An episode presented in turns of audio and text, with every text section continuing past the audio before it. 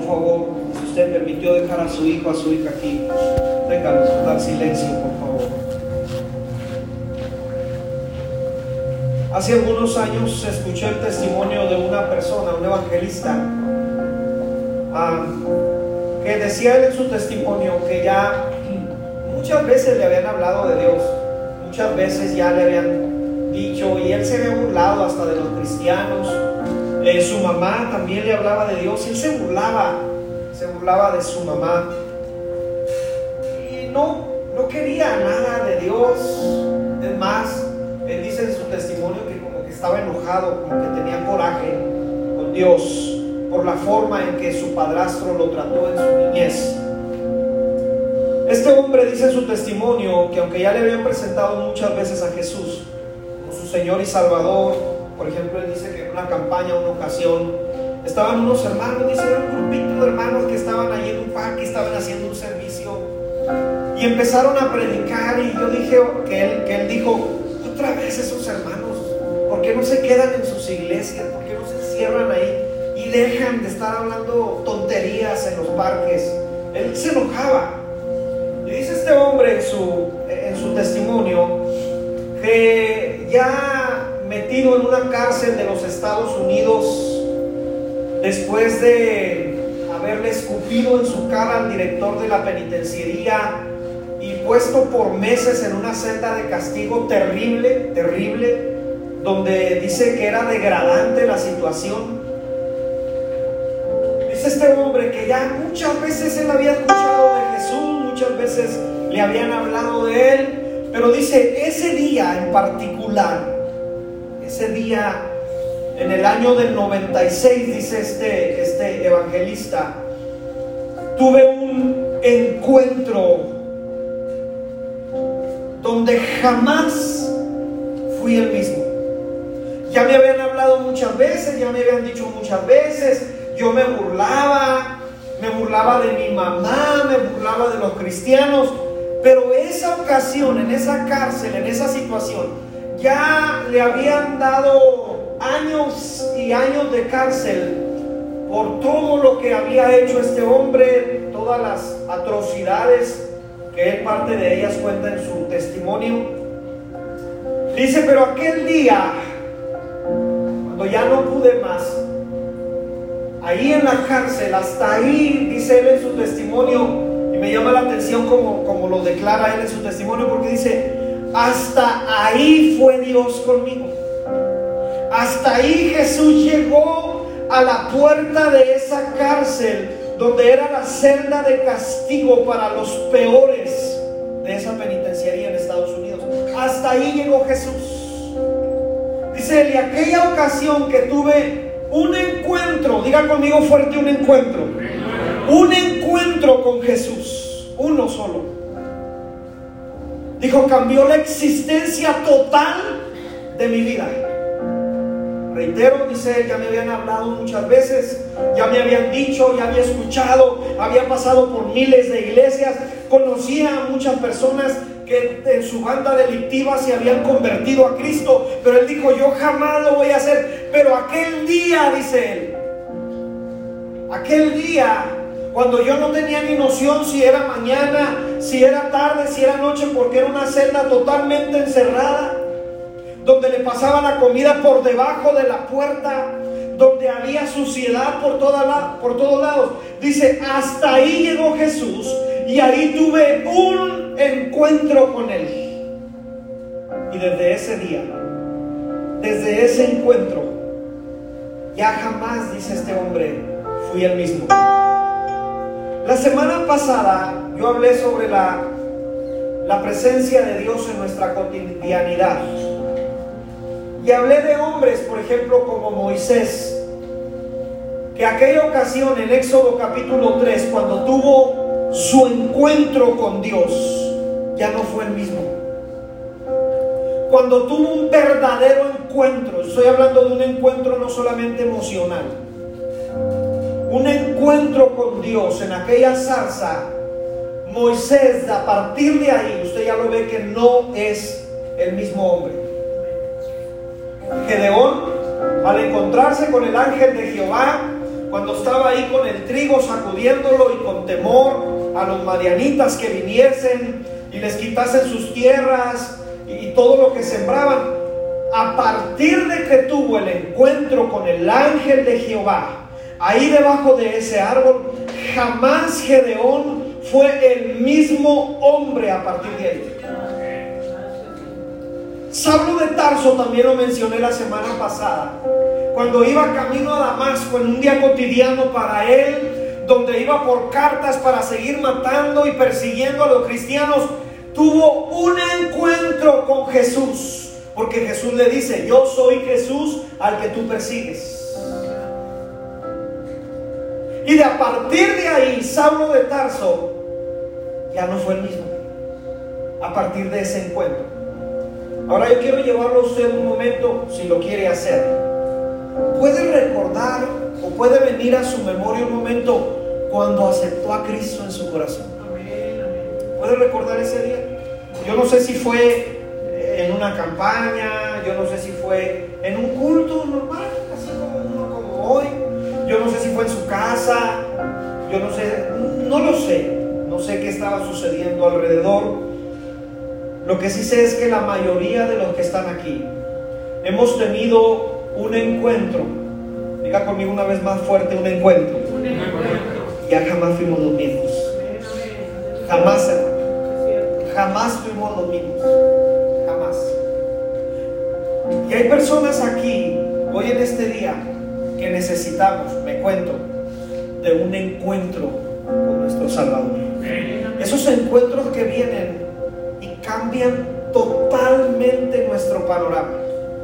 No le estoy hablando de un culto más, no le estoy hablando de solamente venir, llorar, salir y se acabó, sino un encuentro que viene y cambia totalmente nuestro panorama que estamos viviendo en este momento. Son esos encuentros que no planeas. Al menos nosotros en lo terrenal no los planeamos. Yo no digo, ah, hoy Dios me va a tocar de esta manera que yo salga bien bendecido. No lo planeo. Se planea ahí en el cielo, pero yo no lo planeo.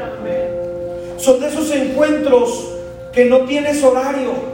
¿A qué horas empieza y a qué horas termina? No, no lo tienes. Yo recuerdo testimonio de personas que han dado cuando aceptaron a Cristo. Dice, pastor, ya estaban casi apagando las luces y los sugieres por irse. Y yo no dejaba de llorar en el altar.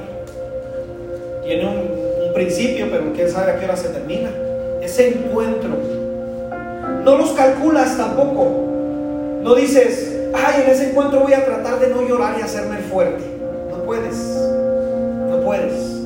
Es algo espontáneo o parece espontáneo. Es algo que sucede que no puedes controlar porque sabes que te estás encontrando con tu Salvador y no quieres que se termine ese momento. Pero al menos a mí así me pasa. Reitero, no hay un horario en específico. Es más, parecía como un día más. Pero esos encuentros hacen la diferencia en nuestras vidas. Aquí hay personas cansadas. Aquí vemos personas necesitadas. Aquí vemos personas que pasamos diferentes situaciones personales, familiares, matrimoniales, de todo. Y muchas veces nos urge un encuentro. Esos encuentros que vienen y cambian completamente todo nuestro panorama. Porque Dios tiene el poder. Dios tiene el poder de que si aún te encuentra en un desierto, Él puede hacer llover en el desierto sin ningún problema.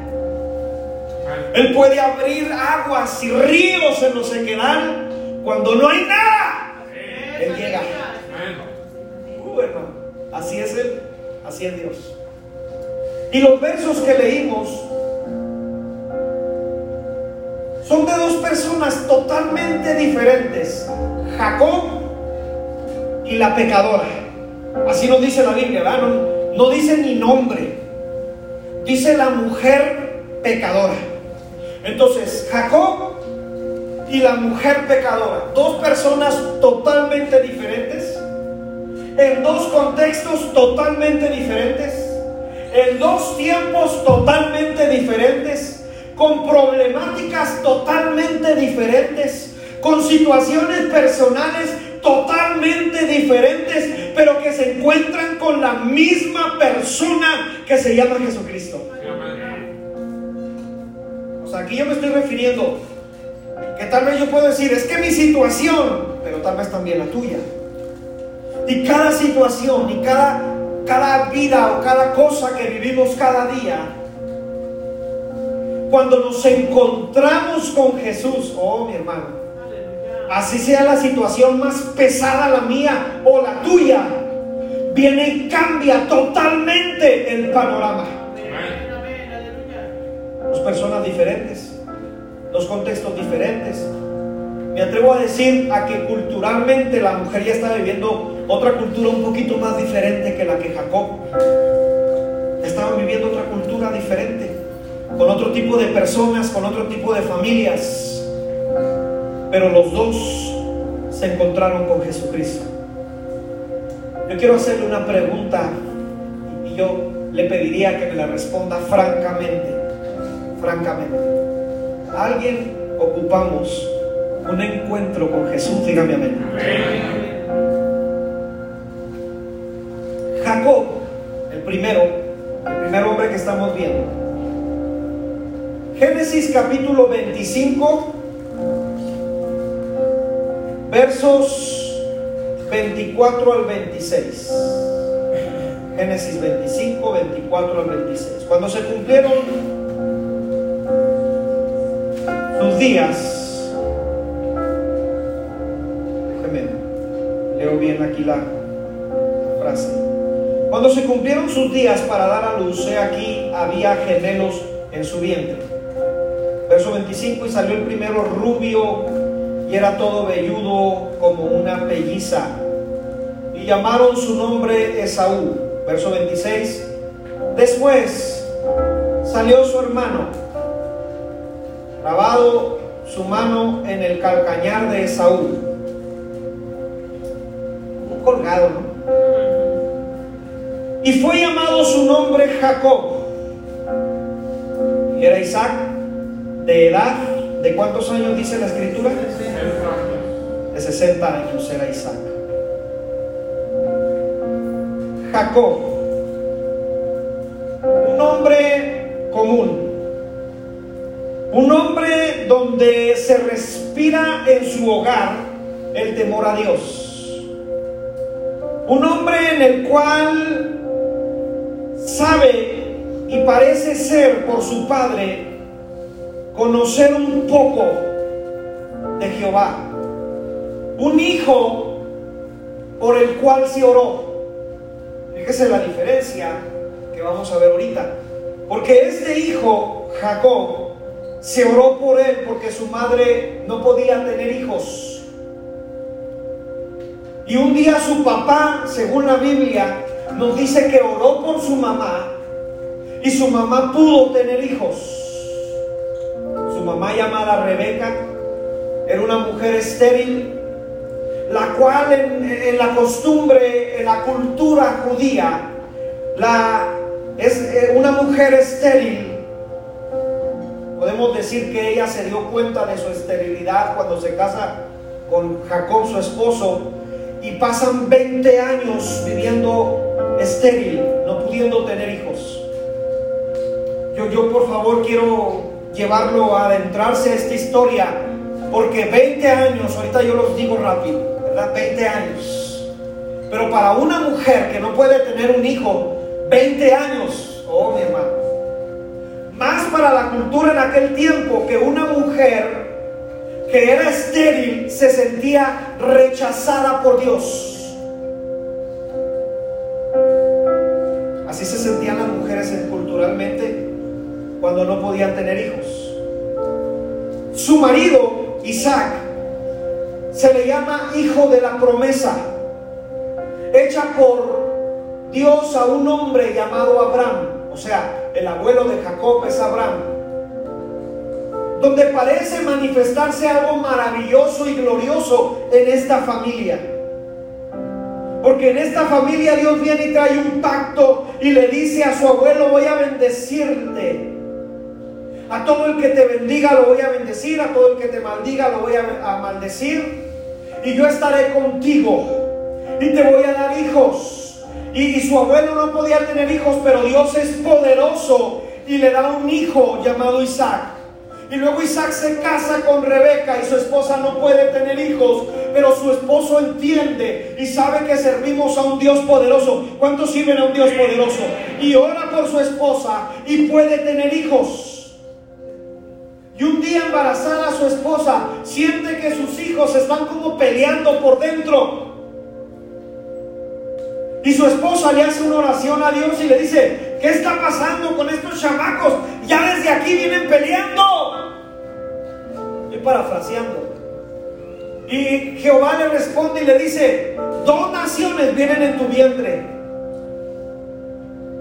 El mayor va a servir al menor. Fíjese la palabra que le dan. El mayor va a servir al menor. Entonces vamos entendiendo a Jacob. Ya le dieron una palabra profética. Diga conmigo fuerte palabra profética. Cuando Dios da una palabra, de ahí empieza todo. Si Dios no dice nada, no te muevas. Pero si Dios no habló, entonces empieza a preparar la atmósfera. Y así sucede. El primer hombre que estamos viendo tiene la promesa de Dios y en su ADN corre el ser temor a Dios a su vida. En su ADN entiende que hay un Dios que es todopoderoso. Hay un Dios que él ve porque en su niñez lo pudo ver y en su adolescencia lo pudo ver, que a donde su papá Isaac iba, Jehová lo bendecía. Vuelvo a repetir, a donde su papá se iba como forastero, porque así llaman forastero a Isaac, a donde su padre llegaba, capítulo 26 de Génesis, pueden leer que a donde Isaac llegaba, Jehová lo bendecía abundantemente y Jacob estaba viendo todo eso. Dice la escritura, por darte un ejemplo, en el capítulo 26, en el verso 12 de Génesis, dice que aquel año, en un año cuando andaba de forastero Isaac, llegó a una tierra de los filisteos y sembró y dice y cosechó al ciento por uno. Y Jacob estaba viendo todo eso. Era testigo de todas estas bendiciones que Dios le estaba dando a su padre. Si comprende cuando la Biblia le dice ciento por uno. Muchos hemos multiplicado. Pues cien veces. Pues déjeme corroborar esa información. Porque dicen algunos especialistas en, los árboles frutales, por ejemplo, en un árbol de manzanas. Dicen los especialistas que se cree que un árbol de manzanas al año da 700 manzanas. Y un árbol de manzanas que da 700 manzanas que está sano el árbol al año, dura 100 años. Ya se pasó muchas veces de 100. Puede multiplicar 700 por 100 años. Entonces dice la Biblia que cuando este hombre, su papá, llegaba y sembraba un lugar, Dios lo bendecía. Porque ya había promesa. Diga conmigo fuerte promesa. promesa. Dice que el padre de Jacob, dice en Génesis 26, se enriqueció hasta hacerse poderoso. Verso 13 del capítulo 26. Se enriqueció demasiado, tanto así que empezaron los de ahí a tenerle envidia. Tanto lo bendecía Jehová que le tenían envidia. Qué terrible es la envidia. Fea es la envidia. Cuando alguien Dios lo prospera y nosotros, que ha de estar. Envidia. Y esta gente le tenía envidia. De tal manera que tanto fue la envidia de estos hombres y de estas mujeres, donde Isaac llegó que se tuvo que ir de ese lugar. Y se fue al valle del Gerar. Y cuando llegó a ese valle, dice la Biblia, capítulo 26 de Génesis, léalo en su casa, Dice que había pozos que los filisteos ya se habían olvidado porque creyeron que ya no había agua, ya los habían hasta tapado con tierra. Pero los siervos de Isaac, cuando iban a esos pozos, los destapaban y empezaba a brotar agua, porque donde llegaba Isaac estaba la bendición de Jehová. Y Jacob en carne propia, familiarmente, veía que Dios cumple las promesas en la familia. Luego otra vez, una segunda vez, los filisteos se volvieron a enojar. Y le decían, no, pues esos son nuestros gozos. Y para no reñir Isaac con ellos, se fue a otro lugar, un tercer lugar. Y a donde llegaba, Dios lo bendecía. Porque tenían, usted lo dijo conmigo, promesa de Dios. Y Dios lo que promete, Él lo va a cumplir. Ya un día los filisteos cansados de ver a Isaac que era tan bendecido, cuando ya vieron que Jehová Dios estaba con él, prefirieron mejor hacer un pacto con él. ¿Cómo, cómo, cómo dice la frase que la gente usa? Únete al enemigo. ¿Cómo? Si no puedes con el enemigo, únete. Pues esto lo hicieron. Porque ya, como ya les caía gordo Isaac, dijeron, como vemos que Jehová está contigo, mejor vamos a hacer un pacto contigo. Y escucha el pacto que hacen con él. Una promesa que hacen con él. Dile a Jehová tu Dios que nos dé paz. Queremos paz. No queremos nada contigo de guerra, sino queremos paz. Porque vemos que Jehová tu Dios está contigo. ¿Se acuerda el pasaje de Deuteronomio? Muchos enemigos de pronto se levantan en contra de nosotros, pero huyen por siete caminos. Porque cuando Dios ha decidido bendecir a alguien, escuche bien, cuando Dios ha decidido bendecir a alguien, cuando Dios ya prometió hacerlo y ya lo dijo, mi hermano, nadie va a poder parar esa bendición. Otra vez voy a volverlo a repetir porque está dormido. Si Dios ya prometió algo, nadie, nadie va a poder parar lo que Dios hace. Nadie. Nadie tiene la autoridad y el poder de parar a Dios. Entonces ya comprendieron esto. Entonces Jacob podemos decir que era un muchachito que tenía oportunidades. Diga conmigo fuerte oportunidades. No todos tenemos las mismas oportunidades. ¿Estamos de acuerdo? No todos tenemos las mismas oportunidades. Hay personas que para terminar su carrera lucharon, trabajaron, les costó, tuvieron que salir de casa. Hay otros que papi les da todo. ¿Sí, verdad? Son diferentes oportunidades. Papi va a la escuela, mi hija reprobó, aquí le pago al profe para que la pase. No todos tenemos las mismas oportunidades. Unos luchan el doble, otros no, otros ya se lo ganaron, ahí están. Podemos decir Voy a decirlo de esta manera. Jacob tenía todas las oportunidades, todas. Un padre que Dios bendecía, el temor de Dios, veía que su padre donde llegaba, Dios lo bendecía, tenían pacto, tenían promesa, veía como ah, en algún momento de su vida le tuvieron que testificar que su padre no podía tener hijos, pero su papá, él lo vio todo. Él vivía en esa casa, hermano. Él tenía las oportunidades. Él si quería pedir algo en Chain, se lo traía. Y todas le daba al que llegaba. Tenía nada, tenía oportunidades, tenía todo. Tenía promesa de parte de Yahvé, el Dios de sus padres. Pero aún con tantas oportunidades que tenía este hombre, y daba la palabra a su madre, su mamá se lo dieron una palabra en el capítulo 25, el mayor servirá al menor. De todas maneras, decidieron, diga conmigo fuertes decisiones, decidieron engañar. Ya tenían la palabra, ¿estamos de acuerdo? Ya la tenían. El mayor va a servir al menor. Y cuando su padre se estaba envejeciendo, su padre mandó traer a su hermano, al velludo, al güero, al bonito, al que todos quieren, ¿verdad? El primero que salió, al cazador, al que tenía todos los trofeos. Amá, traje tu trofeo. Amá, me saqué. El profe no me quiso poner 10, me puso un 20. ¡Oh! ¡Ay, el hijo! ¡Ay, adorable! El querubín, el precioso. El querido, el que le hacen todas las piñatas. ¿De qué quiere, hijo, la piñata de esto? de aquello. Y el padre, aún sabiendo la palabra que Dios le había dado a su mujer, le va a dar una bendición a su hijo primero. Y entonces la mamá se pone de acuerdo con Jacob y le dice, vamos a engañar a tu papá. Decisiones. Decisiones. ¿Sí? Son decisiones. Yo he dicho muchas veces que mis decisiones van a tener consecuencias.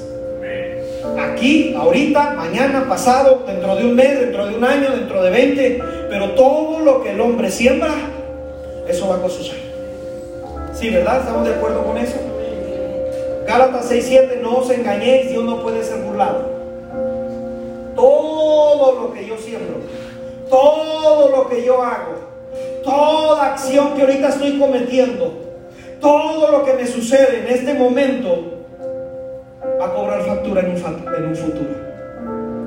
Y se llegó el tiempo de las consecuencias. Las consecuencias alcanzaron a Jacob. Mis decisiones van a traer consecuencias y mis consecuencias me van a alcanzar.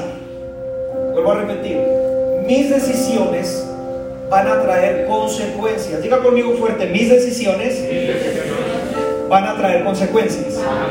Ahora diga, mis consecuencias me van a alcanzar. Nos van a alcanzar, nos guste o no. Sean buenas o no tan buenas, nos van a alcanzar. Y entonces Jacob lo alcanzaron sus consecuencias. Tenía las oportunidades, tenía la oportunidad, su padre tenía la promesa, donde iba su padre lo bendecía, etcétera, etcétera, lo que ya expliqué. Y entonces lo empiezan a alcanzar sus consecuencias. De ahí, del engaño que hace, tiene que huir de su hermano. Huye. Y a partir de ahí empiezan sus consecuencias. Porque esa fue la última vez que registra la Biblia que vio a su mamá. Ya no volvió a ver. Consecuencias. Consecuencias. De ahí su hermano siente odio por él. ¿Por qué me engaña? ¿Por qué es así? Y huye y su hermano lo aborrece. Luego este hombre llega a una tierra y se casa, pero sus consecuencias lo alcanzan. Con la misma vara que miras, de la forma que tratas, te tratarán. Hello. De la misma forma que gritas, te van a gritar. Y este hombre llega a otra tierra y le gusta una mujer y le dice, perfecto, trabaja por ella. Pero lo engañan. Porque todo lo que el hombre siembra. Y luego trabaja los otros siete años por la que sí es su mujer y cuando está trabajando y trabaja por todo lo de su suegro, dice que hasta el sueño se le iba por las noches, se cansaba. Un hombre cansado, un hombre fatigado por la situación, engañado por su suegro problemado con sus mujeres que tenía. Tenía dos mujeres. El suegro primero le entregó a la que no estaba tan bonita, que digamos. Y luego le entregó a la que sí le gustó y sus mujeres, una podía tener, la otra no, y tenían problemas cada rato. Una le dijo, métete con mi sierva, y se metió con su sierva, y tuvo hijos, y tenían problemas y problemas.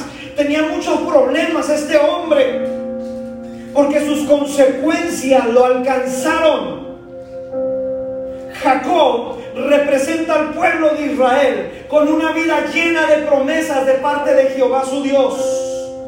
Que a donde se para y a donde llega un judío, Dios lo bendice. Años pasados mi esposa y yo conocimos un pastor con raíces judías que nos platicaba parte de su testimonio. Negocio que habría, negocio que Dios lo prosperaba. Promesa de Dios. Porque Dios cumple su promesa. Porque Dios cumple su palabra. ¿Alguien dice amén a esto? Por si usted no sabía, los hombres más ricos en el mundo son judíos o de descendencia judía. sabía, no? Que el creador de Facebook es de descendencia judía. Dios les ha dado una capacidad extraordinaria, tienen promesa de parte de Dios. Wow, tantas cosas. Y así Jacob tenía oportunidades Dios nos da a ti y a mí oportunidades en todos los sentidos. Mas parece ser que a Jacob las consecuencias de sus actos lo alcanzaron. ¿Por qué? Porque en el pasaje que leímos al principio viene huyendo de su suegro. Luego se va a encontrar con su hermano y tiene miedo que lo mate su hermano a él. Lo están alcanzando sus consecuencias. En esta situación de Jacob, présteme atención estos minutos, en esta situación de Jacob, muchas personas están, voy a poner el ejemplo de nuestros niños, adolescentes y jóvenes, que aún nuestros niños, adolescentes y jóvenes ven a Dios en nuestros hogares, ven cómo Dios ha bendecido a su iglesia y a su pueblo. ¿Alguien dice amén a esto? Dios nos ha bendecido. Dios ha sido bueno, hermano. Dios es fiel, Dios nos sostiene, Dios lo que le pedimos, Dios obra de una manera sobrenatural. He visto tantas veces la mano de Dios en mi hogar. ¿Alguien dice amén a esto? Nuestros jóvenes tienen oportunidades. Todos los domingos, todos los sábados que tienen servicio tienen oportunidades. Cada servicio de un niño que está ahí tiene oportunidad. Pero muchos de ellos se siguen llevando seducidos por el engaño. Y así era Jacob. Sus padres conocían de Dios. Él había visto cómo, su, cómo Dios le había bendecido a sus padres. Pero de todas maneras es seducido por el engaño. Y aunque está bajo la cobertura de sus padres, aunque tiene la cobertura, la bendición de Jehová, etcétera, la promesa, sus consecuencias lo alcanzan. Jóvenes, adolescentes, y por qué no decirlo adultos, estamos aquí. Cada día Dios nos está dando oportunidades. Vuelvo a repetir. Cada día Dios nos está regalando oportunidades. Ya de mí y de ti desaprovecharlas o aprovecharlas. Pero tenemos oportunidades viendo que solo Dios quiere hacer el bien con nosotros. Solamente Él tiene planes de bien, hermano. Dios nunca te va a hacer daño. Él tiene planes de bien para nuestras vidas. ¿Alguien dice amén a eso? Y mi pregunta sería, ¿Y por qué si teniendo las oportunidades? ¿Por qué si Dios regalándonos las oportunidades? ¿Por qué seguimos siendo seducidos por el engaño como Jacob? Este hombre tenía todas las oportunidades. Y es seducido y engaña y es engañador. Eclesiastés 12:14, creo que en alguna ocasión usted lo ha leído. Porque Dios traerá toda obra a juicio junto con todo lo oculto, sea bueno, todo lo va a traer a juicio. Vuelvo a repetir, por si alguien está dormido, ¿está bien? Toda obra que hagamos, buena o mala, Dios lo va a traer a juicio. En este episodio de la vida de Jacob vemos al pueblo de Israel y a las vidas de las personas que aún conociendo, viendo, oyendo al glorioso Dios que tenemos, al cual servimos, siguen huyendo o seguimos huyendo en nuestras propias decisiones que seguimos teniendo y que esas decisiones traen consecuencias y que nuestras consecuencias tarde o temprano nos van a alcanzar. Jacob ahora vivía con temor. Ahora el temor de que su hermano lo encontrara. Ahora el temor y el miedo que alguien lo matase. Conoce personas que, como lo decía la semana pasada, no pueden dormir. No puedo dormir, es que tengo miedo. Es que mi mente está llena, te están alcanzando las consecuencias. Dios sabe aquí iban a, a disminuirlos. Amén. No puedo dormir, tengo miedo. Imagínate Jacob huyendo de su suegro por un lado y por delante se va a encontrar con su hermano. Temor, miedo. Ya no ve a su madre, ya su madre había muerto. Ya su padre no estaba, tuvo que salirse de casa, huir por andar engañando. De hecho, en una de, los verbos de su nombre significa engañador. Este hombre se la vive huyendo. Si has escuchado el pasaje, no sé, creo que es Proverbios, huye el impío sin que nadie lo persiga. Son de las personas que dicen, es que siento que hablan de mí, es que siento que dicen de mí, es que siento que ya me traen, ni lo pelan. Pero ya siente, porque las consecuencias lo están alcanzando. Porque hay algo que Dios puso en nosotros que se llama conciencia. La segunda tipo de persona que leímos, que usted leyó conmigo en Lucas, es una mujer pecadora. Diga conmigo fuerte, mujer pecadora.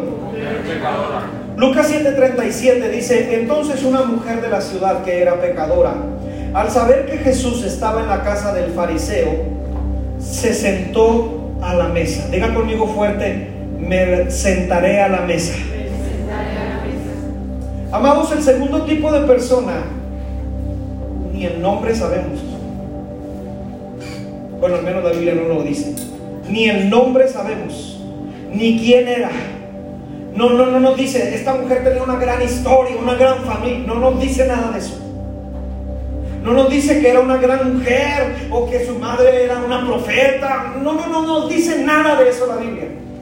Nos dice solamente, como Jacob, ¿verdad? Jacob bien diferente. Jacob su abuelo, Jacob su padre y ahora él. Pero de esta mujer nos dice la Biblia, no sabemos nada. Nomás nos dice la Biblia que era una mujer pecadora. Y cuando la Biblia nos dice en el contexto judío de aquel tiempo que era una mujer pecadora, lo más probable, la traducción correcta, era una prostituta. Era lo más probable. No digo, esto es, era lo más probable en la traducción original. Algunos han opinado que probablemente esta era una mujer prostituta. Por favor a esta mujer, no la confunda con la mujer hermana de Lázaro que unge a Jesús antes de ir a la muerte. No, no la confunda. Eso es otra. Esos son otros episodios que vienen en Mateo 26, en Marcos 14 y en Juan 12. Esa es otra mujer. No confunda esta mujer. Porque de la otra mujer, de la que le estoy diciendo, hermana de Lázaro, la Biblia dice, y de esta mujer se predicará por siempre cuando unge a Jesús. Cuando está ahí uno de los discípulos de Jesús y dice, pues hubiéramos vendido ese frasco para dárselo a los pobres. Esa es otra ocasión. No confunda ese pasaje con, con esta mujer. De esta mujer no traemos una gran historia, no conocemos mucho, no sabemos. Una persona común y, ¿por qué no decirlo? Corriente. Una persona como cualquier otra. Como yo. Tal vez como tú sin una gran historia, sin una gran familia de alcurnia que, que digan, ay, los jaramillos. No, mi hermano. No, no, no. Una familia, ahí. Familia de mi papá, aquí en la Dale, ahí. Nacieron ahí. Bueno, vienen de Ciudad Juárez, allá donde es Juanga. Ahí. Mi mamá de aquí, de, de Matortiz, de un pueblo que, que, vas así rumbo a Casas Grandes y antes de llegar a uno de esos lugares dice Matortín para allá. Y a mi mamá, ¿y qué hay Matortín? Ya nada, mijo. Ya se acabó. Ahí era donde llegaban los ferrocarrileros con sus mujeres, con su segunda mujer o tercera, quién sabe cuántas. Llegaban ahí, se estaban hasta. Ah, de ahí soy. No venimos de una gran familia como esta mujer que no dice la Biblia, oh, venía como Jacob con una oportunidad extrema. No, hermano. De hecho, queremos pensar que probablemente si se dedicaba a esto, era una mujer que tenía muchas necesidades. Una mujer pecadora, ciertamente. Una mujer que tampoco parece ser, según la grafología de la ciencia que estudia la escritura, no es tampoco María Magdalena. Algunos han dicho, es que esta mujer es María Magdalena. Parece ser que no, porque Lucas nos hubiera dicho desde antes su nombre. Y en el capítulo 8 sí dice que es María Magdalena, otra mujer diferente. Entonces, vamos encontrando a esta mujer, vámonos centrándonos en ella, porque la hemos confundido por años. Es que es María Magdalena la que no, no, no, no, ella no es. Pon atención a cómo escribe Lucas. Y Lucas cuando te va a decir un nombre, te lo escribe desde el principio. Y en el capítulo 7 omite el nombre de la mujer, porque parece que no es esta mujer misma de María Magdalena. Una mujer parece ser desconocida, sin una gran familia. Pero lo que sí deseo también dejar en claro de esta mujer, era una mujer que en la sociedad y cultura que por el mismo gobierno romano y por los mismos judíos era una mujer despreciada. Eso sí lo sabemos. Eso sí podemos decirlo, eso sí. Porque el fariseo dice, si Jesús conociera quién es esta mujer pecadora, inmunda, la tenían como inmunda, como pecadora, como lo peor. Y esta mujer es repudiada por la sociedad, por la religión, por la cultura, repudiada, no tiene una gran historia. Esta mujer no suele tener las mismas oportunidades que Jacob. ¿Te acuerdas Jacob? Jacob si quería unos tenis su papá se los compraba sin ningún problema. Jacob si quería aventarse un viaje a París, pues el papá tenía nada, ningún problema. Esta mujer no. Diga conmigo fuerte, no todos, tenemos las mismas oportunidades. Esta mujer no tenía las mismas oportunidades que Jacob. Estoy hablando de oportunidades aquí terrenales, ¿está bien? No las tenía las mismas. Diferentes contextos familiares, sociales, culturales, laborales. Pero dentro de la historia de esta mujer y dentro de la historia de Jacob, en los dos tan diferentes existe una necesidad. Los dos están viviendo situaciones complicadas.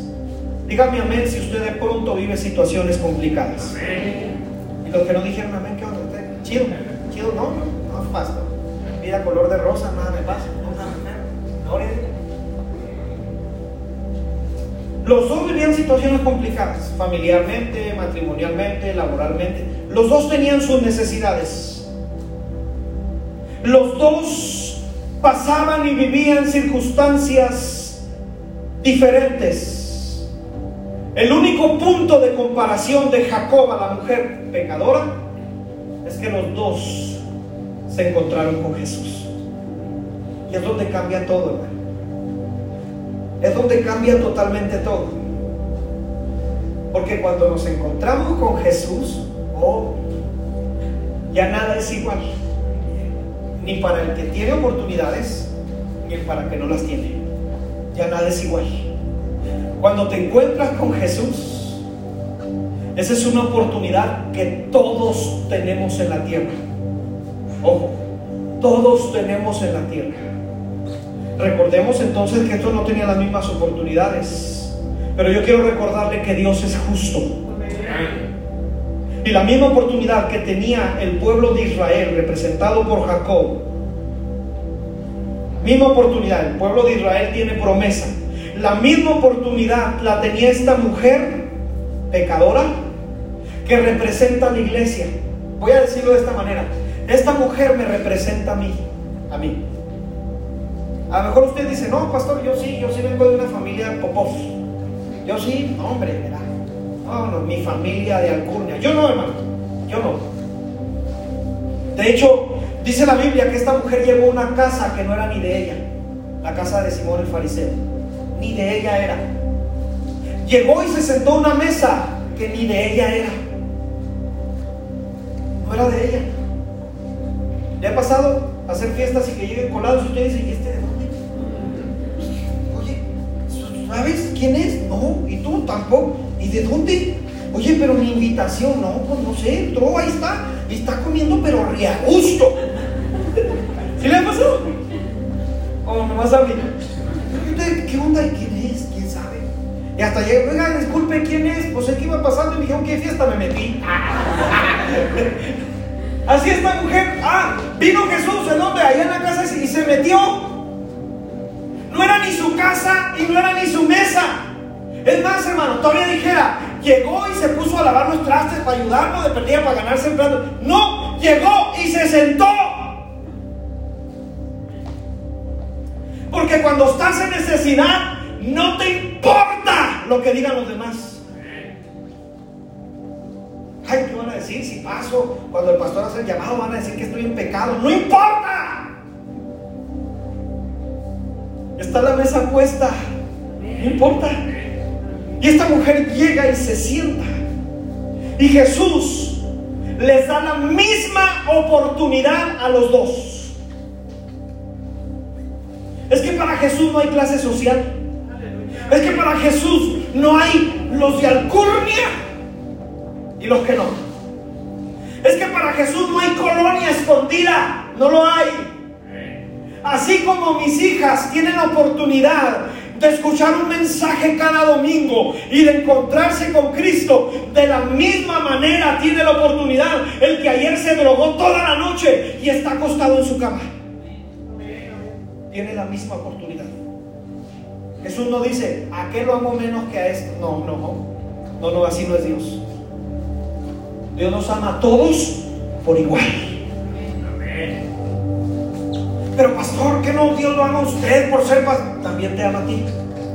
De la misma manera. Es la misma oportunidad de tener un encuentro con Jesús. Ahora nuestro primer hombre, Jacob, dice la Biblia que cuando ya va huyendo, voy a volverte a recordar, va huyendo de su suegro. Y luego tiene miedo de encontrarse con su hermano y que lo mate. Y es inteligente el hombre porque empieza a enviar a personas delante de él a sus hijos, los envía con regalos para ver si, a ver si el hermano se, se, se, se desestresa un poquito. Es inteligente.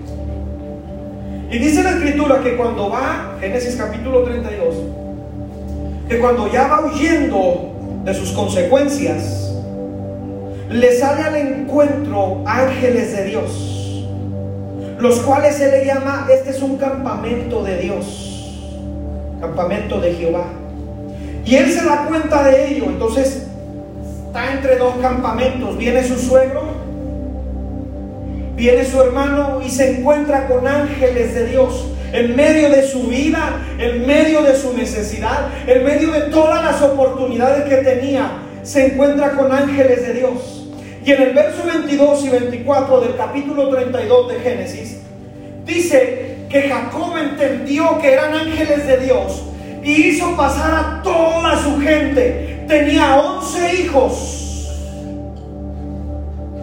tenía dos esposas, tenía siervos, tenía animalitos y dice que los mandó pasar el vado de Jacob. Y llegó el momento en que se quedó solo. Diga conmigo fuerte, se quedó solo. El encuentro que, Jesús quiere tener con nosotros es a solas. Cuando me refiero a solas, no solamente me estoy refiriendo a estar encerrado en tu cuarto orando, no.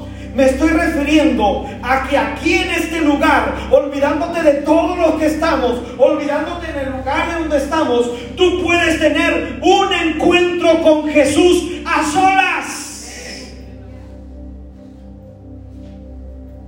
Y dice la escritura, se levantó aquella noche, tomó a sus dos mujeres y a sus dos siervas y a sus once hijos y pasó el vado de Jacob. Los tomó pues e hizo pasar el arroyo a ellos y a todo lo que tenía. Así se quedó Jacob solo y luchó con el varón hasta que rayaba el alba. Te voy a tratar de explicar estos pasajes. Aunque Jacob había visto a Jehová obrar en la vida de sus papás, présteme atención en esta parte de la predicación. Si se estaba durmiendo en esta parte, le pido que se despierte y ahorita lo volvemos a arrullar. ¿Está bien? Ahorita, ahorita volvemos a arrullarlo para que se vuelva a quedar dormido. Pero aquí en este punto présteme atención para que se le quede en su corazón. Eso es lo que me interesa. Voy a tratar de explicar esto. Aunque Jacob había visto a Jehová obrar en su padre, en su mamá, verlo cómo lo sostenía poderosamente, cómo había momentos de su vida que había escuchado que Jehová es poderoso y que a una mujer estéril puede hacerla fructífera, cómo Dios cumple sus promesas. ¿Alguien me dice amén a eso?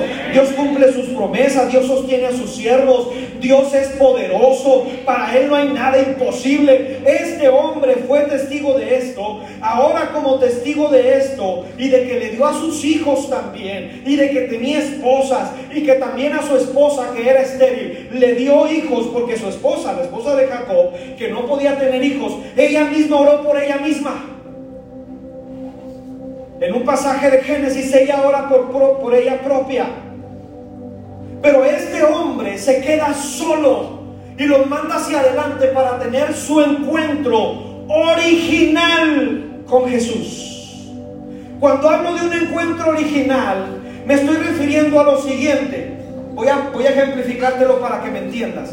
En mi persona, como lo he testificado muchas veces, desde niño he visto cómo Dios usa a mis padres, he visto cómo Dios eh, le responde sus necesidades, he visto cómo cuando no había mucho alimento en casa, Dios nos bendijo. Lo he visto muchas veces de niño, de adolescente, cómo Dios usó a mi padre para decir mensajes, para predicar, para pastorear pastores, para ser un supervisor en una en otra ciudad. Dios nos llevó a muchos lugares a predicar y me tocó estar sentado en las sillas escuchándolo. Pero Dios quería tener un encuentro original conmigo. No que yo dijera, ah, es que el Dios de mi papá. No, Él quería que yo dijera, mi Dios. Gloria a Dios por nuestros padres, gloria a Dios por los que oramos, pero Dios quiere tener un encuentro contigo en tu persona. Contigo. Que tengas un encuentro original con Él, porque Dios es original. Y gloria a Dios porque tocó de esta manera a tus padres y porque mis padres esto. Yo me sé el testimonio de mis padres a los 12 años de edad. Mi padre acepta a Cristo en su corazón. Desde, ahí empieza a servir a Dios. Mi madre, rechazada por sus padres por la religión católica, la corren de su casa, se casa con mi padre. Después mi abuela acepta a Cristo. Ese testimonio yo me lo sé, pero Dios quería hacer algo original conmigo. Que yo lo conociera a Él en mi encuentro con Él. No vivas de los testimonios de los demás. Dios quiere darte un testimonio personal a ti. Dios quiere tener un trato contigo en tu persona. Es lo que a Jacob le sucedió. Por eso es que mandó a toda su familia y tenía que quedarse solo. Digo vivo fuerte, me quedaré solo. En esa soledad es cuando tenemos encuentro, porque en esos encuentros ya nada es igual. Ahora hay algo importante aquí que mencionar, lo tengo que mencionar. Yo dije que Jacob representa al pueblo de Israel que tiene promesa, al pueblo de Israel con el cual Dios les ha prometido tantas cosas. Eh, eh, Jacob representa a nuestros hijos y a nuestras generaciones que vienen a la iglesia, que ven cómo Dios nos bendice, pero esas generaciones y esas personas que de pronto se han llevado seducidos por las situaciones que viven hoy en día, Dios va a querer que luches por tu bendición. No te lo voy a venir a poner así como que ahí te va. Aquí está. Jacob, aunque ya conocía, aunque tenía promesa, aunque todo, él luchó por su bendición. Y le dijo al varón, y no te voy a soltar hasta que me bendigas. Porque entendió ese Dios al cual su papá y su abuelo conocieron es un Dios en el cual hay que ir y decirle, Señor, si tú lo dijiste y tú lo vas a cumplir, yo te creo, pero yo voy a luchar. Cuando hablo de luchar, no hablo de un cristianismo en el cual dice, pues aquí espero las promesas de Dios. No. Esperar es luchar por esa promesa. Esperar es preparar la atmósfera. Es luchar por lo que Dios te ha hablado que va a hacer. Él lo va a hacer, pero hay que luchar.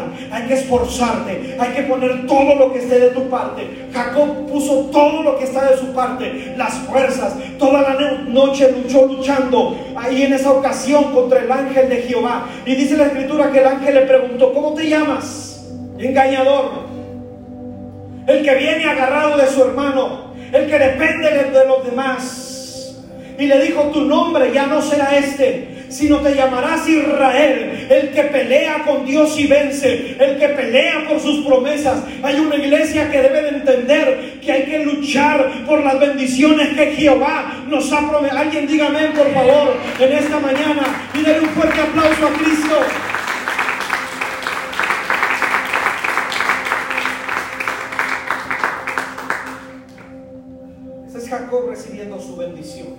Lucha por ella. Voy a tratar de terminar antes este mensaje. Porque yo quiero invitarlo a usted. Primero, primero voy a invitar a los adolescentes y a los jóvenes a este lugar. Y luego ya todos los demás aquí al frente.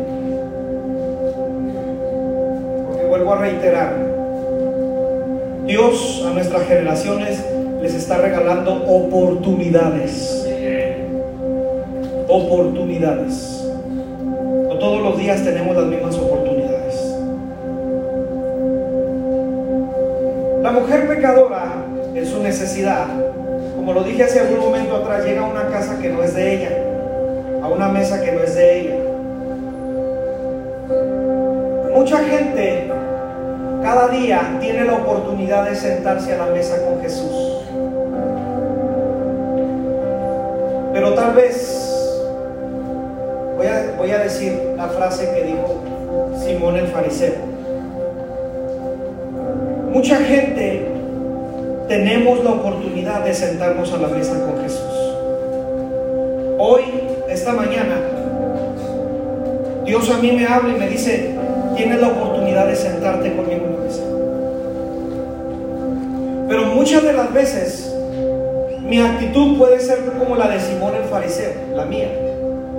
Porque estoy más preocupado por los actos y la vida de los demás. Simón el fariseo tenía a Jesús, el Hijo de Dios, en su mesa. Y está más preocupado por una mujer pecadora que se sentó en su mesa.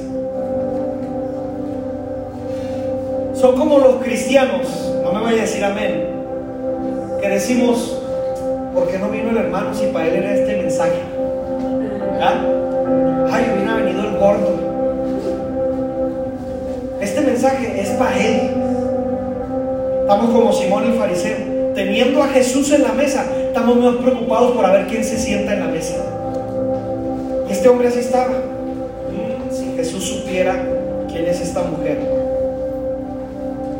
Algunos otros han pensado en el precio del frasco de alabastro que tiró de perfume esta mujer. Han pensado en el precio. Dice que aproximadamente algunos han calculado el precio en 300 denarios. Un sueldo de un año de una persona. Y tal vez alguien está más preocupado. ¿Para qué tiran eso? ¿Para qué hacen esto? ¿Para qué hacen aquello? ¿Por qué lo hacen de esta manera? Y los mismos que tenían todas las oportunidades estaban ahí en la mesa, sentados. Pero una sola, una sola mujer, sin mucha historia, sin una familia reconocida, prefiere hincarse a los pies de Jesús.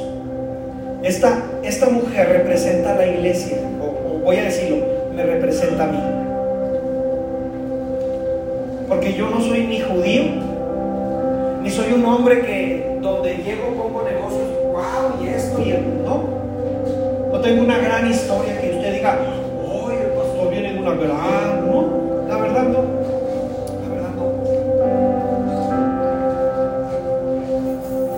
Pero a pesar de eso,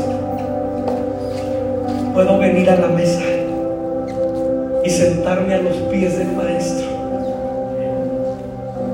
Si alguien por ahí se le ocurre juzgarme, no me importa, porque yo prefiero estar a los pies de Él.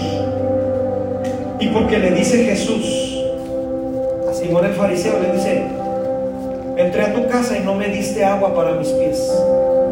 Eso era una forma de educación en aquellos tiempos. Cuando un visitante llegaba a tu casa, tenías que tenerle agua para que se mojara los pies porque los traía aterrados. Y le dice Jesús, tú no pusiste agua, mas esta, con sus lágrimas, no ha dejado de besarme mis pies. Y luego le dice, no ungiste. Cuando llegué, era otra forma de educación. Cuando un visitante importante llegaba a la casa de una persona, tenía que ser ungido porque iba a sentarse a la mesa. Y Jesús le dice, no me ungiste, pero esta ha derramado lo mejor que tiene a mis pies.